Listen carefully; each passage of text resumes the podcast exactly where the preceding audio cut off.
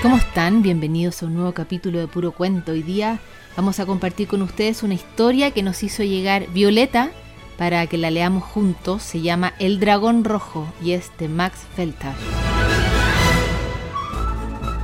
Había una vez un pequeño país situado en los confines del mundo, cuyos habitantes vivían en paz y armonía sin grandes preocupaciones. Bastaba con trabajar un poco y se tenía de todo.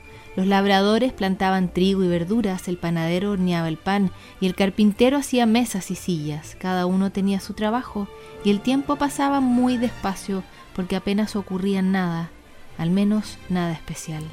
Hasta que un día un labrador descubrió que se habían comido todo su campo de trigo sin dejar ni una brisna de hierba.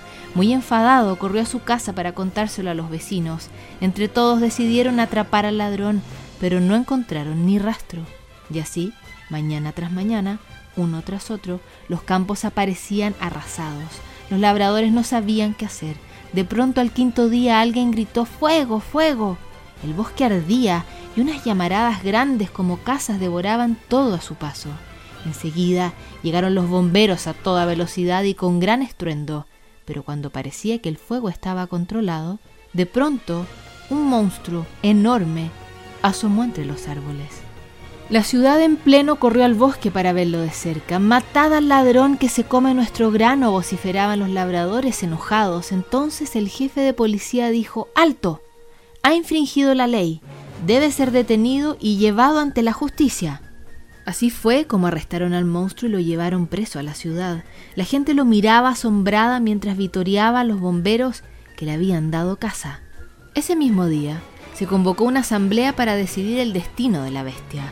Un sabio profesor dijo mientras limpiaba sus anteojos mm, Sería una pena matar a un animal tan monstruosamente raro. Un general al que todos respetaban por sus condecoraciones dijo con esta bestia gigante, nuestro ejército sería invencible. Gracias a su fuerza, derribaríamos las murallas de nuestros enemigos. Además, él solo escupe más fuego que todos nuestros lanzallamas juntos. Decidido, recibirá instrucción militar.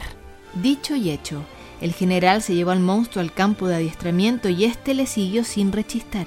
Allí, dándole órdenes a voz en grito, intentó convertirlo en un buen soldado. Pero por más que le gritara, al buen monstruo parecía no importarle las cosas de la guerra. Comer resultaba mucho más interesante.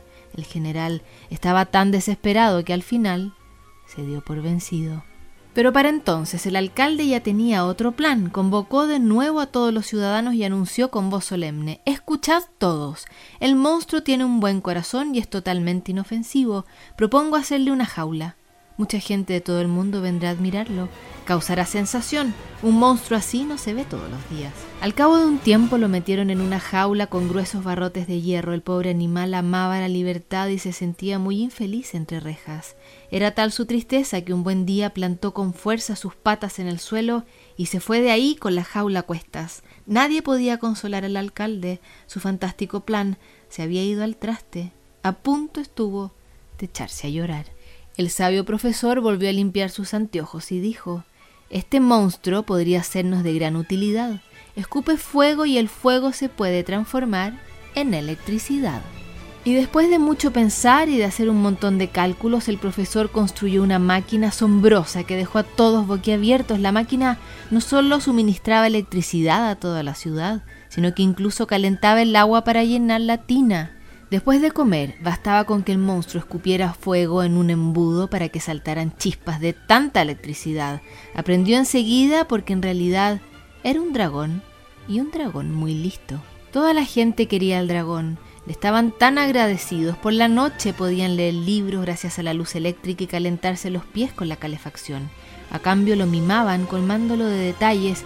Los niños recolectaban hierbas aromáticas solo para él las abuelas le llevaban deliciosas manzanas asadas y los panaderos horneaban un bizcocho especial y hecho a su medida que le encantaba. Un día llevaron al dragón al ayuntamiento. El alcalde salió vestido de gala y le colgó una brillante medalla y fue nombrado ciudadano de honor mientras el público aclamaba entusiasmado. Le llovían los aplausos. El buen dragón rojo era feliz. Había recuperado su libertad se tumbaba al sol y se rascaba la barriga tanto como quería, y encima lo malcriaban. A cambio solo tenía que escupir un poco de fuego de vez en cuando. Y si se manchaba de hollín, siempre podía bañarse en un río cercano.